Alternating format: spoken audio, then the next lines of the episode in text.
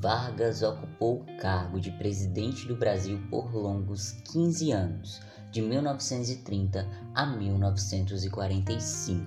Depois ele voltou ao poder em 1951, ficando por lá por mais três anos. Ele também era conhecido como o pai dos pobres e o seu governo foi marcado por muita aceitação popular, o populismo e benefícios para os trabalhadores. E aí, quer saber mais sobre esse assunto? Então aguarda uns segundinhos que depois da vinheta tem assunto massa.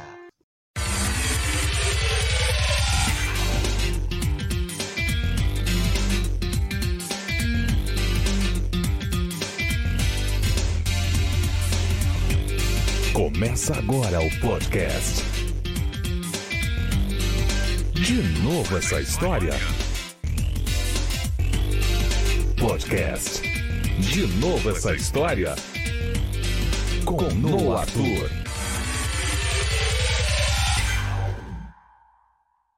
Olá, pessoas! Tudo bom com vocês? Eu sou o Noah Arthur, sou quase um professor de história, tá faltando só me formar. E sejam todos muito bem-vindos ao podcast De Novo Essa História, aqui onde eu sempre vou trazer um assunto massa de história para falar para vocês. Hoje eu vou estar tá falando sobre Getúlio Vargas esse episódio de hoje é dividido em 10 tópicos, eu dividi bem direitinho para ficar bem fácil de entender, certo? Então, sem mais delongas, bora pro assunto.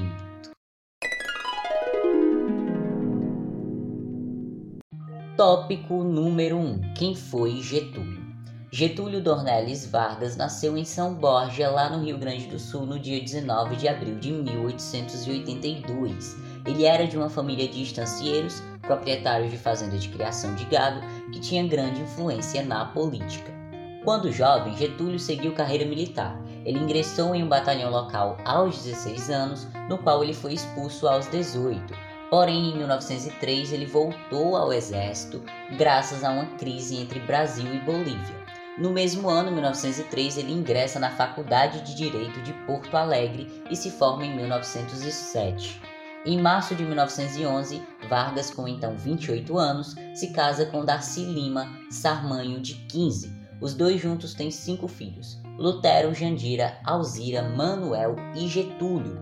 Getulinho né, morreu aos 23 anos e foi uma das maiores tristezas de Getúlio Vargas. Tópico número 2: Vida política. Enquanto cursava direito, Vargas começou a se envolver com política. E aí, no ano de 1906, ele foi escolhido para saudar o presidente Afonso Pena durante sua visita a Porto Alegre. Em 1908, ele foi nomeado como promotor do Tribunal de Porto Alegre e em 1909 ele foi eleito como deputado estadual do Rio Grande do Sul. Ele conseguiu se manter como deputado estadual até 1913, quando renunciou ao cargo após se desentender com Borges Medeiros, Borges Medeiros era um forte nome da política gaúcha na época. Então, entre 1913 e 1917, ele se dedica à advocacia, até que em 1917 ele é eleito novamente deputado estadual. Em 1922, ele é eleito deputado federal e fica no cargo até 1926, quando Washington Luiz se torna presidente e indica Vargas ao Ministério da Fazenda até que em 1928 ele se torna presidente do estado do Rio Grande do Sul. Esse cargo de presidente do estado é o atual cargo de governador, certo?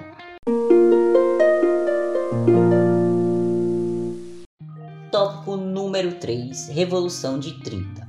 O presidente Washington Luiz ele decide romper o acordo de sucessão existente entre a oligarquia paulista e a oligarquia mineira.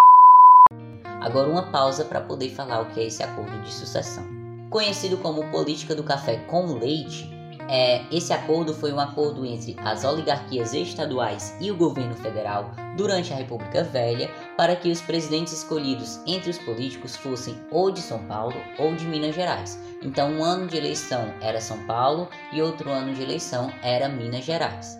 Então, é, ficou conhecido assim, café com leite, porque as duas grandes potências, São Paulo e Minas Gerais, São Paulo era grande produtora de café e Minas Gerais era grande produtora de leite, certo? Então, voltando para o assunto. O Washington Luiz ele queria romper esse acordo de sucessão, ele queria que o próximo presidente fosse outro paulista e não mineiro, que era o combinado, e logicamente insatisfeita, a oligarquia mineira ela se alia à oligarquia gaúcha, né, a oligarquia do Rio Grande do Sul, e juntas, oligarquia mineira e gaúcha, colocam Getúlio Vargas para concorrer contra Júlio Prestes, que era o candidato de Washington Luiz, certo? É, o Getúlio ele foi derrotado na eleição, porém o grupo que apoiava ele, que era a Aliança Liberal, começou a conspirar contra o presidente e o candidato vitorioso. Aí, o vice de Getúlio, o João Pessoa, ele vai ser assassinado. Então, um levante militar contra o presidente é iniciado e em menos de um mês esse levante tira Washington Luiz do poder e nomeia Vargas como presidente provisório em novembro de 1930. Vale ressaltar que esse assassinato do João Pessoa não tinha nada a ver com a eleição. Eles só se aproveitaram desse fato para poder colocar o Getúlio no poder. Tópico número 4: Era Vargas. Após assumir como presidente provisório, iniciou um período político na história do Brasil que a gente conhece como Era Vargas, que durou 15 anos e foi dividido em três fases o governo provisório de 1930 a 1934, o governo constitucional de 1934 a 1937 e o Estado Novo de 1937 a 1945. Durante esses 15 anos, Getúlio conseguiu centralizar o poder do Estado, além de impor uma política trabalhista. Tópico número 5: Governo Provisório de 1930 a 1934. Vargas na presidência fazia parte de um plano para realizar uma espécie de transição política que desse fim à política oligárquica, que desse fim à República Velha. E aí a ideia era criar uma nova constituição com um novo método de eleição presidencial, só que o tio Getúlio, ele não planejava entregar o poder tão cedo, e para isso ele procurou enfraquecer as oligarquias que ainda dominavam o país e procurou apoio em grupos como os tenentistas.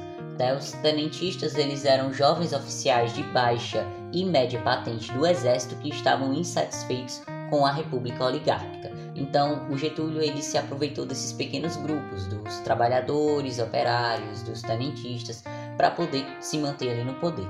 E Vargas conseguiu dissolver o Congresso Nacional e as assembleias estaduais, além de substituir os governadores por interventores. Ele também decidiu adiar a realização da Constituição e de uma eleição presidencial.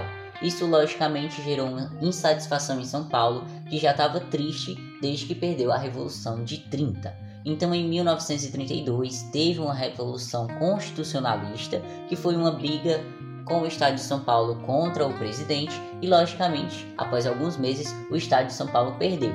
Porém, ainda assim, mesmo saindo vitorioso, o Vargas ele decide convocar uma eleição para formar uma nova Constituição.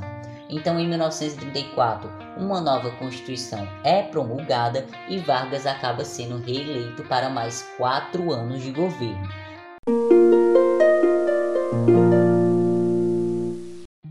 E aí que a gente entra no sexto tópico, o governo constitucional de 1934 a 1937. Esse governo ele foi marcado pela continuidade de ações na área trabalhista e a intervenção do governo na economia cada vez maior. E apesar de a Constituição de 1934 ser um documento bastante liberal e democrático para o cenário político da época, a real intenção de Vargas era perpetuar-se no poder então, é, ele já queria continuar no poder. E aí, a AIB, que é a Ação Integralista Brasileira, um modelo fascista, e a ANL, que é a Aliança Nacional Libertadora Comunista, deram a Vargas né, uma desculpa para uma imposição de uma agenda autoritária, porque essas duas potências, a AIB e a ANL, estavam fazendo loucuras políticas e Vargas falou que o Brasil estava sofrendo ali um ataque comunista. Então, em 1935, a ANL tenta tomar o poder realizando um golpe que ficou conhecido como Intentona Comunista, que logicamente fracassou. Depois disso, Vargas ele começa a impor medidas que levaram a um Estado autoritário. Ele utilizou uma falsa justificativa de ameaça comunista, contou com o apoio do exército e divulgou o Plano Cohen, certo? O Plano Cohen foi uma suposta ameaça comunista contra Getúlio Vargas e foi uma justificativa para a ditadura varguista, né? E aí nisso o Vargas ele realiza um alto golpe, ele cancela a eleição presidencial de 1938 e dá início ao Estado Novo. Que é o sétimo tópico, Estado Novo de 1937 a 1945. Esse é de fato um período ditatorial e suas principais características são o fortalecimento do executivo, representado pela figura do presidente, e a valorização do nacionalismo. Por ser uma ditadura, Vargas não permitia de forma alguma a existência de partidos políticos. Para vocês terem ideia, até grupos que apoiaram o Getúlio na época do golpe, né, como a AIB, foram caçados a censura se tornou uma forte característica do Estado Novo e uma instituição governamental chamada de Departamento de Imprensa e Propaganda, DIP, regulava o que era e o que não era permitido. O governo também ficou marcado pela exaltação da figura do presidente, assim como práticas de torturas contra os opositores do governo. Vargas também criou benefícios para o trabalhador, né, para reforçar a popularidade do seu governo, e foi nessa época que teve a criação do salário mínimo e a consolidação das leis de trabalho, a CLT. Ele também negociou com os Estados Unidos né, benefícios que o Brasil receberia caso eles decidissem se aliar aos americanos durante a Segunda Guerra Mundial. A verba que eles receberam foi usada para construir a Companhia Siderúrgica Nacional, a CSN, em 1942. Porém, todavia e entretanto, a aproximação de Vargas com a classe trabalhadora acabou comprometendo a permanência dele no poder. Isso porque a elite econômica desaprovava essa prática e a, e a relação com o exército isso porque a elite econômica desaprovava essa prática e a relação de Vargas com o exército começou a enfraquecer. É aí então que os militares forçam Vargas a renunciar à presidência em 1945. Entramos agora no nosso oitavo tópico, a Quarta República, que quando Vargas renunciou né, foi iniciada uma espécie de Quarta República. E a primeira coisa que fizeram foi substituir aquela Constituição imposta por Vargas lá em 1937 por uma nova promulgada em 1946, que existiu até 1964, certo? O Vargas, né, que tinha ali tirado no Estado Novo todos os partidos políticos, faz o quê? Ele funda o Partido Trabalhista Brasileiro, PTB, e começa a apoiar o Eurico Gaspar Dutra durante a eleição para presidente do Brasil. Ele também se elege como senador pelo Partido Social Democrático, PSD, que era aliado do partido dele, do PTB, certo? Durante o governo de Dutra, o Getúlio tenta se desvincular da imagem de ditador, né, que ele construiu durante o Estado Novo, e consegue firmar acordos que garantiram sua influência na política brasileira, né, e que ajudaria na sua volta ao poder. Nono tópico, segundo o governo de Vargas. Em 1950, Vargas se candidata a presidente e ganha a eleição. Só que esse governo dele vai ser extremamente conturbado. Isso porque a oposição aqui ela vai lutar fervorosamente para tentar destruir o Getúlio e o governo dele. Porque vejam bem, depois que Vargas renunciou lá em 1945, surgiu um partido chamado União Democrática Nacional, a UDN, né, que representava uma oposição enorme ao varguismo, ao governo de Getúlio. Aí, para completar, o presidente ele se aproxima de uma política econômica em prol do desenvolvimento do país por grupos nacionais com interferência do Estado, é claro. Só que isso irrita os grupos de elite porque eles consideravam essa postura um problema para os seus interesses econômicos e essa elite, sua grande maioria, eram membros da UDN. Vargas, durante esse período, ele vai ser constantemente atacado por Carlos Lacerda, que foi um jornalista muito importante e o maior motivo da queda de Getúlio Vargas. A classe trabalhadora que antes apoiava o Getúlio demais começou a se opor contra Vargas devido a um aumento da inflação. Além disso, a nomeação de João Goulart, né, o Jango, um presidente do Brasil também, para o Ministério do Trabalho vai acabar com tudo. E o Getúlio ele queria é, trazer a classe trabalhadora de novo para ele, né, para poder apoiar ele. E aí ele vai aumentar o salário mínimo em 100%. Isso faz com que a oposição da elite contra Vargas só aumente. Décimo e último tópico: suicídio de Vargas. Esses três anos que Vargas ficou no poder, de 1951 a 1954, nesse segundo governo dele, como eu disse, foi muito conturbado. E aí a forte oposição contra ele estava querendo constantemente que ele renunciasse ao poder. E aí Getúlio inclusive chegou a falar que ele só saía do poder morto. Então em agosto de 1954, Getúlio vai sofrer a pior época do seu governo. O Carlos Lacerda, né, que eu disse para vocês, aquele jornalista que ficava atacando Getúlio, que foi um dos principais motivos para a queda dele, ele vai ser alvo de uma tentativa de assassinato né, esse assassinato que ficou conhecido como atentado da rua Toneleiro, certo? Esse atentado ele aconteceu no dia 5 de agosto. O jornalista ficou vivo, porém o segurança dele morreu, né? Esse segurança que era major da aeronáutica.